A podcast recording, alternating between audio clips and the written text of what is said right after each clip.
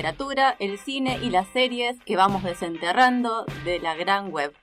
Buenos presagios todos los sábados a las 13 horas por Radio Sudaca en la 105.3.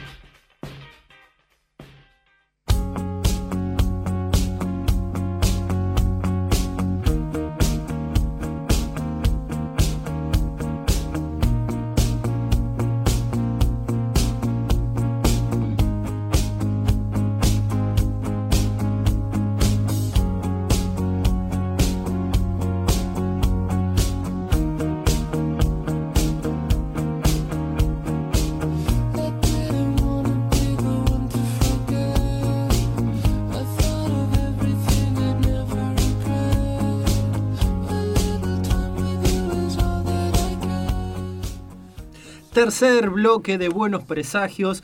Sonaba Rob Zombie recién haciendo yo Iron Bogeyman. No, cuarto bloque de Buenos Presagios. No, ¿Sabes que lo pensé? Dije, pensé cuarto, cuarto bloque y después me Está salió... bonificado me, noticias me, me- me salió otra cosa. Bueno, pero ahí estamos. En este momento tenemos, estamos en comunicación con el señor Gonzalo Ruiz. ¿sí? Gonzalo Ruiz divulgador, yo le- me gusta pensarlo así, capaz que eh, él me corrija o no. Eh, Gonzalo, divulgador de historieta puede ser un buen un buen título. Sí, perfecto, porque no, no, no tengo título de periodista, así que sí, por el momento soy un, un médico legal, sería un divulgador de historieta. Está bien, un divulgador de historieta, me parece perfecto. Eh, ¿Y cómo va? ¿Cómo te trata la tarde? Desde Villa Crespo, en Capital, ¿cómo va la tarde ahí? ¿Está, está lindo? Está, que, primero, perdón, soy maleducado, muy buenas tardes a todos allá. Ah, bueno. Eh, ahí el equipo Buenos Presagios. Acá el día está, para mí está bien porque hace frío. Ah, No, soy- no, no me gusta el, el calor en absoluto. Sos, de los míos. tengo un- ¿Cómo, perdón? Sos de los míos también. Sí, sí, por eso yo tengo un cariño inmenso por el sur, porque bueno, se disfruta mucho el frío y el calor no me parece tan destructivo a veces que me tocó ir en tiempos primaverales, pero sí, sí, soy... yo, hay sol, hay, hay mucho viento, así que para mí es, un, es lo que yo considero un día perfecto, pero bueno, pues, entiendo que no soy... eh, no, no, no tengo un gusto de las mayorías ahí. Bueno, bárbaro. Primero, y yo también, para no ser mal, maleducado, te presento con el resto de la mesa, porque sí, estamos con Bárbara y Juan Pablo acá en, en la mesa de Buenos Presagios. Eh, Bárbara, Juan Pablo, con el señor Gonzalo Ruiz. Mucho gusto. Hola. Bienvenido. Hola Gonzalo, ¿cómo te va? ¿Cómo- Un gusto. ¿Cómo andan, chiques? ¿Todo bien? Bien, no nos cruzamos en Rosario de puros tímidos los tres, me parece, contigo, porque estabas presentando el libro justamente en Rosario cuando, en la Crack Bang Boom, cuando pudimos compartir también nosotros por allá. Sí, bueno, ustedes saben que obviamente conocer gente en Rosario es muy complicado porque siempre hay movimiento, y sobre todo los fines de semana, que obviamente cruzarse es imposible. Yo hubo gente que sé que fue porque lo puso en, en historias de Instagram, pero no las crucé, y digo, son amigos. O sea, sí, desgraciadamente lo que tiene Rosario es que si uno no está preparado para saber dónde está cada uno de los que quiere conocer, sí, te los terminás evitando desgraciadamente que yo, me gustaba conocerlos, obviamente sabía que fueron, sé que estuvieron una campaña muy interesante para, para llegar, pero bueno, sí, buscarlos es una aguja bajar, es muy difícil. Bueno, y a vos allá te llevó, en, parte también de, ir a Rosario, de conocer y de estar en, en la crack, te llevó también la presentación del libro. ¿Qué li- libro que nace de eh, la recopilación del newsletter de ustedes, que tenés junto con Matías? Hablamos con Matías hace un par de meses. Eh, ¿Cómo fue? ¿Cómo arrancaron? ¿Cómo se pusieron de acuerdo para empezar con el newsletter? Medio en paralelo, tanto Matías Mir y, yo teníamos como que, trabajamos en, en sitios web especializados. Yo estaba con Nueve Paneles, que fue un sitio que confundí con amigos, que para ese momento estaba medio como en. También estaban confiando, ¿no? Obviamente. Eh, y Matías estaba en Euroboros. Y medio como que buscamos la vuelta a tratar de escribir otro tipo de cosas que capaz esos espacios no los permitía. O sea, textos más intimistas. Eh, y, medio fue de casualidad. O sea, yo Matías lo conocía no era una persona con la que uno en- entablaba conversación constante, pero pues, tenía mucho respeto, me gusta mucho cómo escribe él. Y medio como hablando, como qué, qué poder hacer, cómo poder escapar a cierta rutina, entre muchas comillas, que nos suponen nuestros respectivos trabajos, entre comillas. Eh, yo le planteé una idea que tuvo una, una, una pésima idea por donde se lo ve, porque a mí me han dado un escáner y yo soy fan de escribir, pero tengo una letra polémica. Y cuando Matías le propuse una idea que yo tenía de hacer un blog de reseñas escaneadas, escritas a mano, Mati fue honesto y me dijo, no, no es una buena idea para nada, porque tu letra es ilegible. Buscamos otro espacio y buscamos otro espacio y, ahí fue donde surgió la idea del newsletter que nada, no, Amadeo Gandolfo, que es otro divulgador conocido, que tenía un newsletter, no tanto historita, aunque hablaba del tema, nada, nos pareció un, un sitio ideal. Y medio que lo fue, o sea, sabiendo que, es, que es un newsletter, sabiendo también un formato que capaz tuvo un, una alza popular hace tiempos atrás, hace un tiempo atrás, y hoy está medio como volviendo. Y nosotros la, la agarramos el impulso y nos encontramos muy cómodos ahí. O sea, la idea de hacer primero un mail semanal, después ya por cuestiones, medio por culpa del libro, como preparar el libro, por más que hayan sido textos que ya estaban escritos, bueno, le tuvimos que dar un, cariño extra.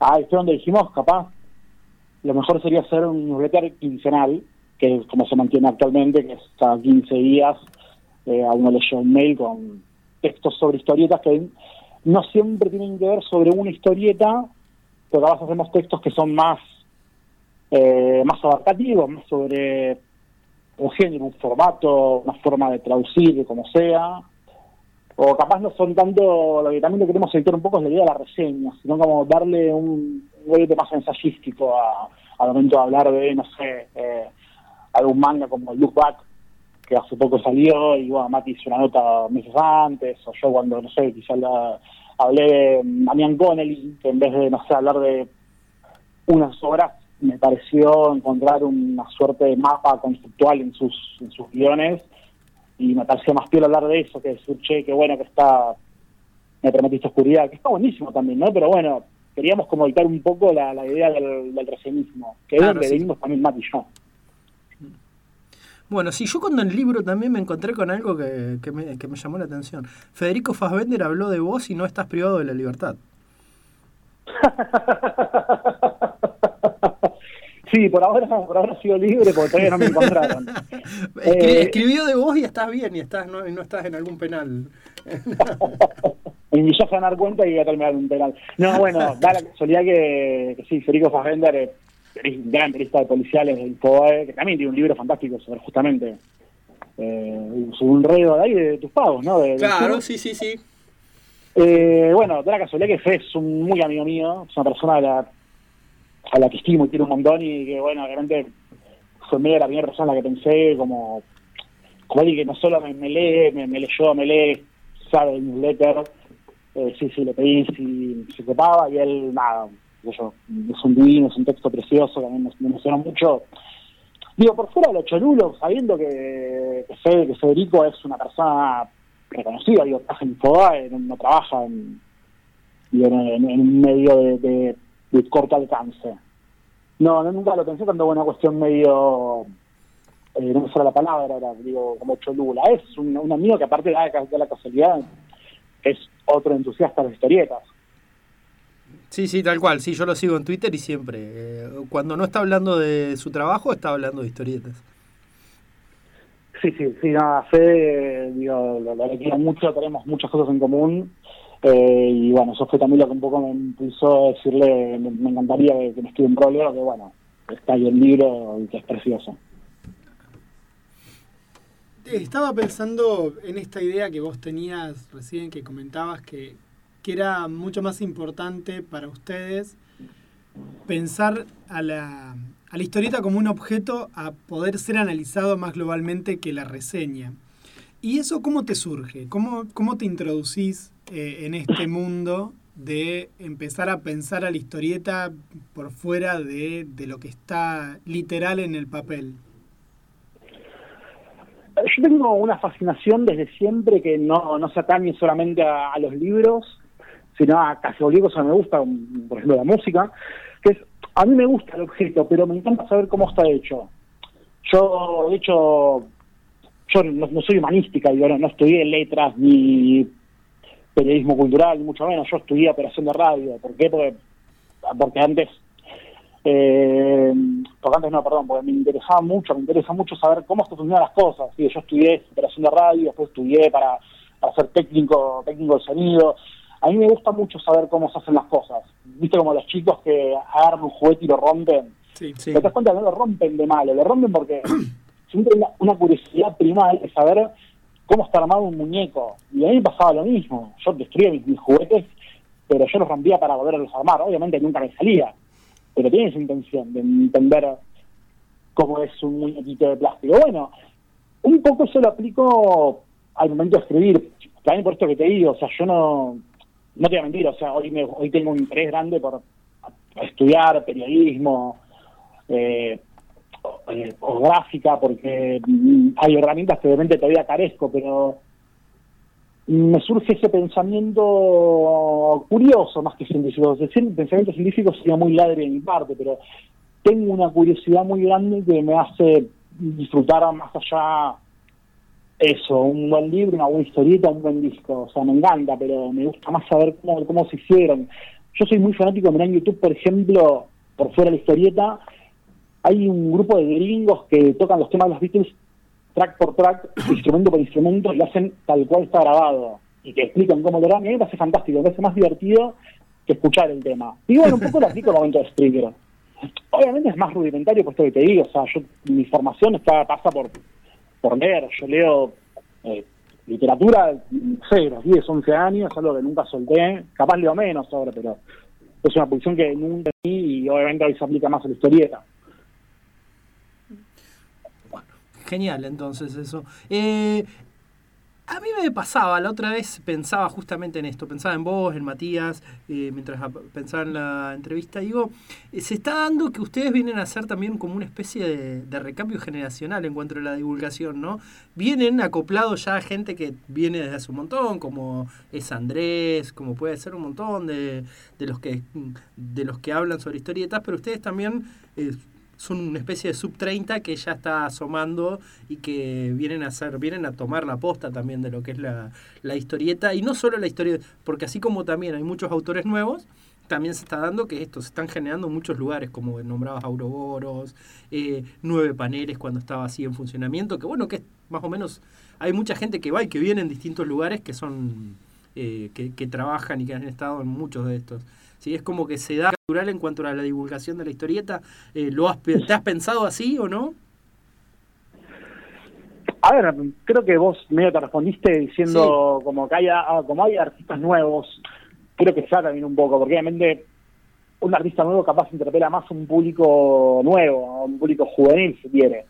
Eh, te agradezco los sub 30, pero bueno, estoy a tres semanas de cruzar la barrera de los 30. Y bueno, pero ya Pero- está. eh, Pero bueno, digo, o sea, bueno, si, puedo- si tengo que mentir un poco, bueno, sí, empe- empecé siendo sub 30. Eh, creo que justamente es eso, es nuevos textos la gente nueva, eh, eso capaz es lo, lo que moviliza esos espacios jóvenes. Creo que la palabra clave más que nuevos es espacios jóvenes, que es lo que se ve, digo, o sea, obviamente sigan viendo, bueno, que yo, Andrés no solo es una institución, sino es alguien que sigue activo todavía. No, pleno. estando, ahora tiene una red digital, Andrés mantiene su blog histórico hace 11 años, digo, no son espacios que caducaron. Y ahora comparte, no y ahora comparte espacio con vos. pero Es un espacio que sigue vivo, eh, y obviamente lo que se muta es, la, es en el que hace funcionarlo, eso, o sea, el, el- el- el joven escriba. Eh, yo pienso que sale por ahí, yo sí pienso incluso la primera que escribí no es sobre una historieta vieja. Hablé de un cómic independiente que ni siquiera está en Image, eh, que se llama Space Riders de Alexis Sirit, o Sirit porque es eh, venezolano, eh, que era un cómic que había salido, no sé, esa nota la escribí en 2018, el cómic que tenía un año. O sea, para que es una idea, o sea, mató medio de la mano, me parece. O sea, a medida que van apareciendo chicos y chicas y chiques nuevos, que yo pienso en, en Filmutancia, en Paula Bofo, Patos Pastores, que también viste son artistas sub 30, o que están ahí, tipo apenas unos 30, medio que genera interés de jóvenes periodistas. También te das cuenta un poco de eso, digo. No solo, digo, extrapolándolo del, del estereotípico, digo, también hoy lo que pega son medios más jóvenes o descontracturados que terminan hablando de historieta, pero también hablan, no, no te hablan del corto maltés, te hablan de esto, de los, los nuevos boom, los nuevos hits. Que me parece que está bien porque es, medio parte de, la evolución, supongo. Está bien, igual justamente eligen un formato que no es moderno, o, que no es actual, como es el newsletter, en el sentido de eh, no tiene la inmediatez que tienen las otras características más, más actuales. Hay, hay un, producir un texto escrito requiere que se tuvieron que tomar 15 días entre vuelta y vuelta y alternarse entre ustedes dos para, o sea, cada uno de ustedes le llevaba un mes construir ese texto. Digo, eso no es, es un poco también de otra época. O más de la academia, si querés, pero vos decís que no venís de ahí, entonces más de otra época. Sí, a ver, creo que en ese sentido somos más conservadores, Mati y yo. Eh, capaz no puedo dar mucho por Mati, aunque lo conozco en ese aspecto, pero yo te puedo decir, sí, soy más conservador.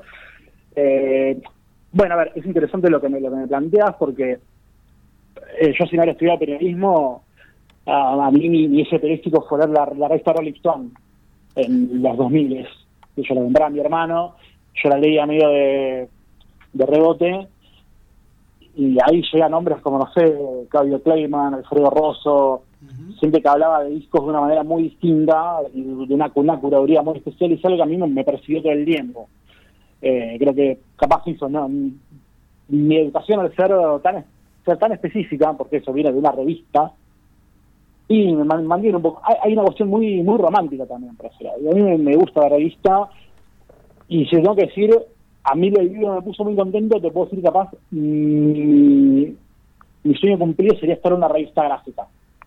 Eh, porque es eso, es un formato que me encanta, es un formato en el que yo no solo crecí, sino me eduqué, insisto, digo, leer la Rolling Stone, revista La Mano de, Petinato y Martín Pérez, ah, para mí fue muy, bueno, justamente la revista tenía historieta también, digo, fueron cosas muy educativas para mí y que, bueno, un poco me cuesta soltarlo, y que me, me cuesta no sé, yo no, no, sería un, un divulgador de TikTok, digamos, me costaría. Digo, ahí donde capaz me siento, siendo yo joven, me puedo sentir un poco más viejo al centrarme en TikTok porque es un lenguaje que yo a mí, a mi criterio, es para todavía siendo más chica que yo.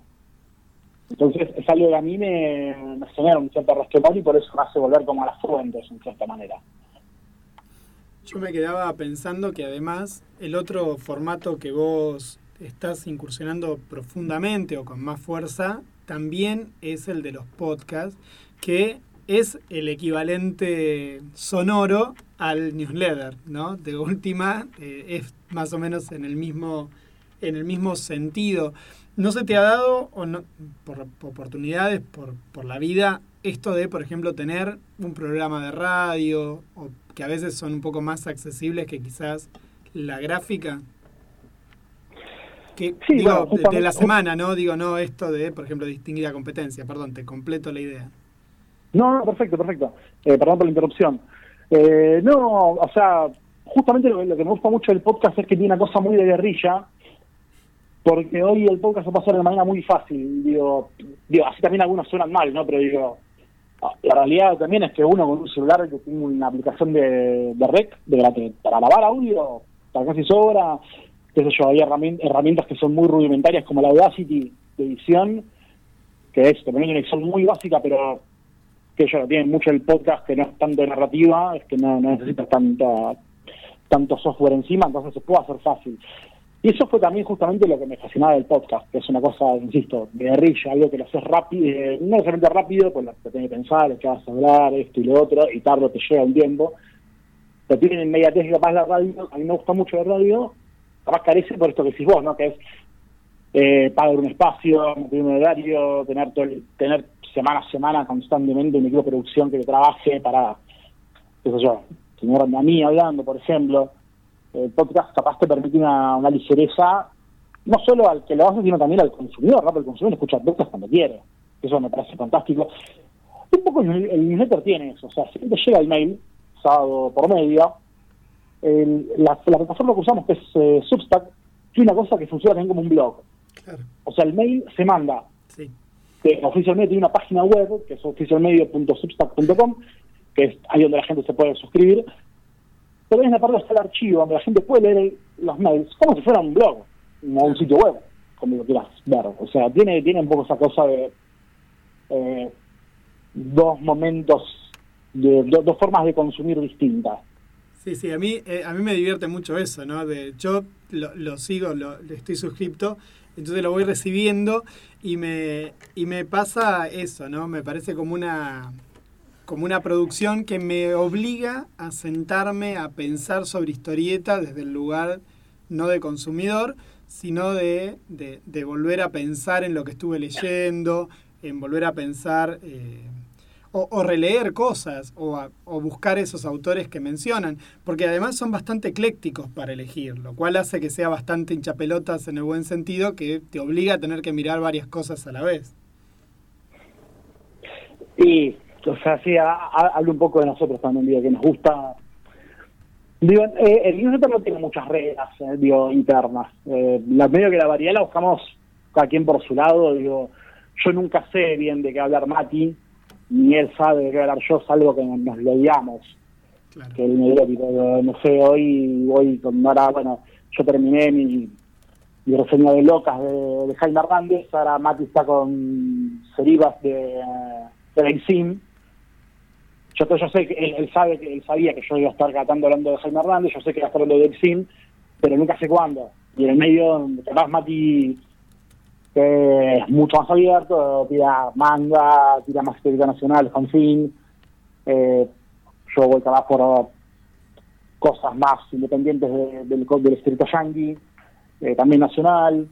O sea, sí, no, no, no, no hay, no hay una planificación. Eso también, a, a mí también me divierte, porque es, yo no, como, al no saber de qué hablar Mati, para mí también es interesante. Yo también leo mi propio newsletter, Claro, eh, porque de Mati aprendo.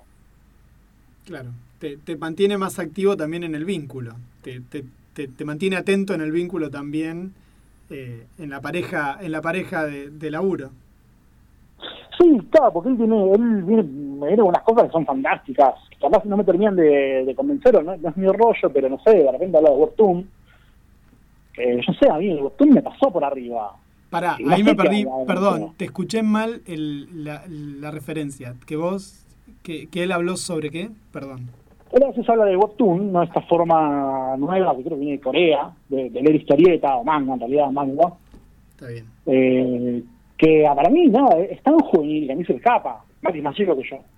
Y entonces yo de él aprendo eso, y a mí me pasa que cuando uno me habla de Webtoon, que da un cierto prejuicio, pero Mati viene con algo que mm, es básicamente, no, mirá, o sea, dentro de la marea de historias románticas que tiene Webtoon, hay cosas interesantes, y las, y las muestra en el newsletter, y bueno, yo ahí aprendo de él, aprendo un poco a desprejuiciarme. Claro. Y a, la vez estás con participando con Andrés Acorsi en Distinguida Competencia o en el podcast de Comiqueando con Fede Velasco y otra gente que es mucho, que es más grande inclusive que, que nosotros, much- más grande que vos seguro. eh, y ahí tenés otra mirada también sobre la historieta, una historieta que además, bueno, a veces eh, es moderna porque los chicos están bastante al día con un montón de cuestiones, pero calculo que te debe servir como basamento para, para ir para atrás en un montón de cosas. Sí, ellos aparte vivieron creo yo, el boom de los 90 en Argentina, que con la, la caída de las revistas, el, el surgimiento del, del fanzine, digo, la, la primera fanzine del 90, cosa que yo por estar en una cuna obviamente me perdí. Y sí, obviamente hay, hay un feedback muy interesante que sí, uno, uno yo lo agradezco porque eso, digo, me gusta ver, digo, me encantan los superhéroes, pero eh, hay, hay, hay más, hay más cosas en plato de comida, digo, no, no, no me gusta ir a milanesa. Digo, de repente, no sé, ir a un, restaurante chino me, me, gusta. ¿viste? Y está bueno. Es- es- creo que está bueno esta suerte de red que se me genera a mí al estar engomillando, porque eso, Julio, como, como bien decís vos, es, terminás picando cosas de otros lados, cosas que capaz se te escapan porque no las viviste o no no son no no, no dialogan con, con tu forma de ser, con quién sos, con quién sos vos, digo, cuáles son tus intereses que te motivan. Sí. Ah, no, y aparte siempre vas ahí también encontrando lo nuevo y lo que. O lo notan, no, justamente lo notan nuevo, pero que decías, ah, mira cómo me perdí de leer eso. Como me acuerdo el otro día cuando ponías que te gustaba la serie de Locan Key, eh, Sí. pero no habías leído todavía el cómic y claro. Ahí tenés, cuando leas el cómic, ya nos pasa a todos que la, la- esa referencia siempre a todos nos termina nublando cuando vemos, cuando vemos algo. Sí, a mí la serie me, me gustó yo, yo leí con, con, con Julia, mi novia, de momento estábamos discutiendo como qué tan lavado será, qué tan correcto será, y bueno, obviamente me enteré, me habías comentado que no, que el cómic es más, más picante, ¿eh? me, me copó, eh, como, creo, creo que parte de, de, de ser divulgador, si se me ocurre a mí, es que uno también aprende, o sea, yo no estoy para enseñar tanto, sino como para aprender del otro también, porque es eso, siempre haber alguien que yo más que yo, yo lo que yo no leo, Claro. eso también es muy importante, o sea, bueno, para mí creo que lo importante para hacer un buen, buen trabajo de divulgación no- es como leer mucho y de distintas cosas, ¿viste? No, vos podés ser un especialista en superhéroes, obviamente, está perfecto, y no- nadie dice que está mal. Pero hay algo que te hace perder siempre por estar todo el tiempo en eso. Hay algo que se va a escapar un poco. qué sé yo, cosas como Adrián Tomini, por ejemplo, que es más un slice of life eh, muy excesivamente mundano, o, Pablo Vigo, que es, como el análogo argentino que tenemos a, a Tominio, nos podemos perder cosas de Europa, ¿no? Digo, el- la, cómo, cómo los europeos piensan la ciencia ficción de una manera muy distinta a nosotros o a Estados Unidos. Eh, no sé, para mí creo que el chiste está siempre... El ejercicio, como ir al gimnasio nuestro, sería como estar leyendo todo el tiempo algo distinto y también lo que es interesante es algo que te desafía tus gustos, ¿no? Tipo, salirte zona de confort. Bueno, viste que también igual acá se da mucho, por lo menos yo lo veo mucho en nuestro país y capaz que es afuera también, es que hay muchos divulgadores, mucha gente y muchos chicos también que han aprendido, que han, vienen leyendo, que se hacen hinchas de la editorial y leen eso y hablan de eso nada más, o yo soy de DC y de Batman y, y como que se pierde un montón ahí porque quedan en eso, es como decís vos, no, no, no, no, no van para otro lado. No, y es una lástima, pero una lástima no, no por lo que difunden ellos, que no me parece mal, sino No, una es lástima por lo que quedan en- cosas divertidas. Sí. Y a mí me, me gusta Batman, tengo dos tatuajes de Batman en el brazo, pero de golpe Batman no es algo que leo todos los días, o leo mucho menos de lo que lee el resto de la gente. Claro. A mí me, me, me pasaba el otro día escuchando escuchando un poco el podcast este que estás haciendo vos con, con Andrés, un poco esto de enfocarse en una editorial y todo lo demás, que justamente apuntan a eso, ¿no? A mirar esas obras que, que por H o por B no son el canon de, de la obra, digamos, ¿no? De ese personaje, de esa editorial. Me pareció como interesante esa idea, ¿no? Poder enfocarse en, en el lado en, el lado ya olvidado de, de una editorial. Y no sé si eso eh, digamos, fue una decisión bien, bien consciente, bien a propósito, que, que heredaste, que heredaste, que creaste vos, que, que decidiste que, que era lo más rico para, para poder estudiar eh, la historieta en DC.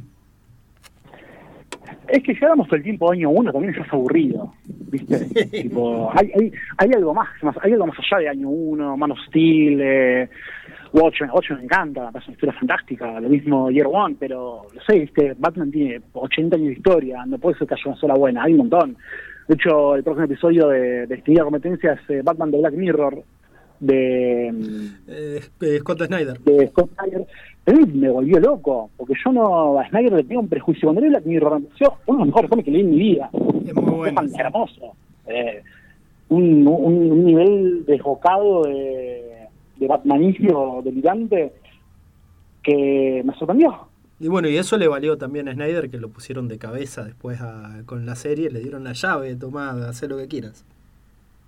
Claro, a mí, a mí pasó que yo más o menos vi un poco lo que lo que hizo en Batman, en el título Batman, me pasó una cagada. Entonces por eso Black Mirror para mí quedó como relegado y cuando lo vi dije, ah, no, Black Mirror está lleno de ideas buenísimas. O sea, es un Batman detectivesco, con mucho tinte terrorífico, eh, aparte lo acompañan eh, Francesco Francavilla y Hawk, que son Dibujantazos. Claro, Eh, sí, sí. hay, hay, hay, hay cosas muy, muy buenas que justamente le escapan de- del canon, por eso lo que tiene buenas distinguidas, que es el podcast, un podcast no canónico de DC Comics, porque es eso, uno en el mar de información se pierde con lo básico y a veces nos estamos dejando de lado eh, cosas más finas, cosas más eh, interesantes que, no sé, Red Son, por ejemplo. No, tal cual. Aparte, esa etapa que ustedes hablan es una etapa que estuvo muy buena antes de que, bueno, de que pasara lo que pasó. Con DC.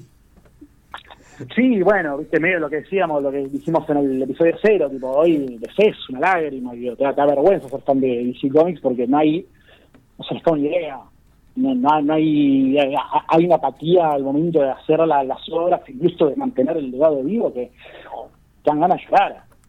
Pero bueno, o sea, a mí lo que me cura es que eso, leo otras cosas, y a mí, si a mí me dicen mañana, tipo, de seda, la compra Disney, a mí me va a chupar un huevo porque no es no es lo que más me motiva al leer. O sea, capaz, Claro. capaz me- de, un, la- de un lado ideológico me daría resquemor por una cuestión de empresas discutiendo empresas, pero digo, eh, eso a mí, a mí un poco me, me, me cura el espanto saber que tengo hay algo más en el mundo aparte de DC.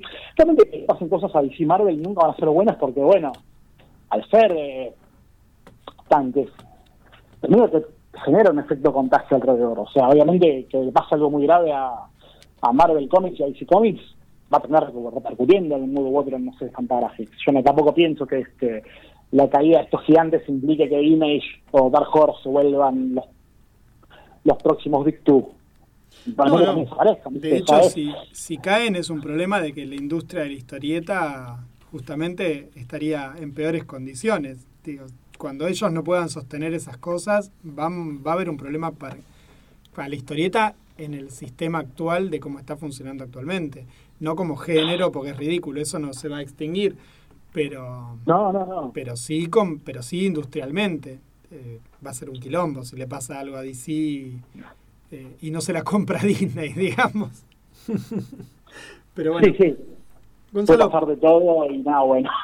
no, claro. Te, te hago una pregunta, por lo menos la, la última de mi parte. Eh, ¿Qué le dirías, qué le recomendarías para leer a alguien que quiere entrar a la historieta? Digamos, ¿qué, qué, qué le recomendarías hoy que lea a alguien que no tiene demasiada idea de cómo funciona el medio, que, que el código no, no lo conoce del todo? ¿Y te parece que estaría bueno para introducir? Y algo que te pongo más requisitos, algo que pueda comprar acá en Argentina sin tener que perder un riñón en el camino. Mira, es una pregunta tan fácil como difícil para mí, porque para mí no, eh, como capaz sea muy pretencioso de mi parte, pero para mí no son cosas que se responden diciendo eh, Eternauta o eso, Batman, Batman al mundo. Para mí es como conocer el gusto de la persona. O sea, obviamente hay series que son quintasenciales o que ya son parte de un canon literario incluso, tipo el Eternauta. Eh, pero bueno, también el Eternauta tiene, tiene como sus dificultades, no, no, no solo por ser historia hace 50 años, sino también porque, bueno, es ciencia ficción, eh, capaz un chico no se termina por interpretar porque hay una, una escena de acción en la cancha de River. Eh, creo que para responder esa pregunta que me la hago también pensando, no sé, en, en mis sobrinos que son, Sí. son bebés, Vale. obviamente me gustaría por acercarles algo en un par de años. Eh, yo pienso capaz cosas, ahora que hablo en voz alta, pienso cosas más humanísticas y globales como más falda tal vez.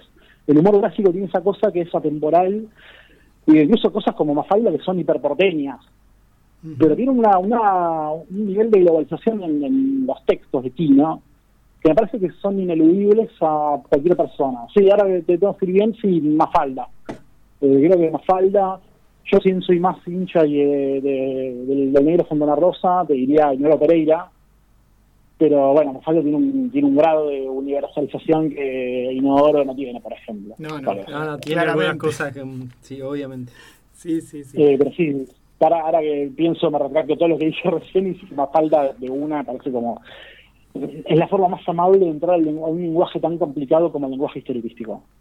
Es un lenguaje complicado, es cierto. Sí, mucha gente me lo dice que, que es reacia, que rebota, que rebota en el lenguaje. Es, es aprender a leer de vuelta algunas cosas. Es como. Totalmente. Bueno, de mi parte, Gonzalo, agradecerte nada más y creo que los demás también. Exacto, exacto. Eh, la verdad que un gusto. Y bueno, Gonzalo, oficio al medio, ¿por qué, ¿por qué medios justamente lo podemos conseguir? El newsletter es, eh, vamos a empezar por lo más chico para lo más grande, oficial medio, buscando oficialmedio.substack.com, ahí se pueden suscribir al newsletter que sale cada 15 días. el sábado que viene va a haber un nuevo mail, justamente. El libro, bueno, la editora editorial Rapromantes, que de momento los pueden comprar en la página editorial, que creo que es rapromanteseditores.com. Si no, bueno, buscan Rapromantes en Google, obviamente, o en redes sociales. Ahí lo pueden comprar y, bueno, ya muy, muy breve va a entrar en distribución a comiquerías especializadas, bueno, Cava, provincias que pidan el libro, o sea, interesados de otras provincias, digan a su comiquería amiga que hablen con la distribuidora para que le consigan el libro. Bueno, y si no que hablen con nosotros y hacemos el puente contigo. Hacemos el puente ahí. También, Eso. si no. Bueno, si no, eso, eh, nos buscan en redes, oficial medio, Twitter e Instagram, y también Mark y yo les contestamos cualquier consulta que tengan, sobre todo esta de cómo, cómo va a ser el libro. Bueno, queremos agradecerte igual que nos hayas mandado el libro en formato PDF, también para tenerlo ahí dando vueltas como para chusmearlo. Eh, porque bueno, nada, eh, creo que fue justo en esa época también de la crack cuando estuvimos ahí presentándolo, pero bueno, lo tenemos digitalizado que hace que se pueda leer en la compu un ratito más rápido. Sí, bo- bondades de la tecnología del siglo XXI, exactamente. Y bueno, también para mí un placer, un gusto hablar con ustedes. Les agradezco mucho el espacio. Bueno, no, por favor, Gonzalo. eh, muchas, muchas gracias. Y bueno, No. nos estamos Despidiendo. Nos estamos despidiendo ya. eh, así que bueno, eh, un gusto haber charlado con vos, Gonzalo. Abrazo grande y, que sigas teniendo un excelente sábado.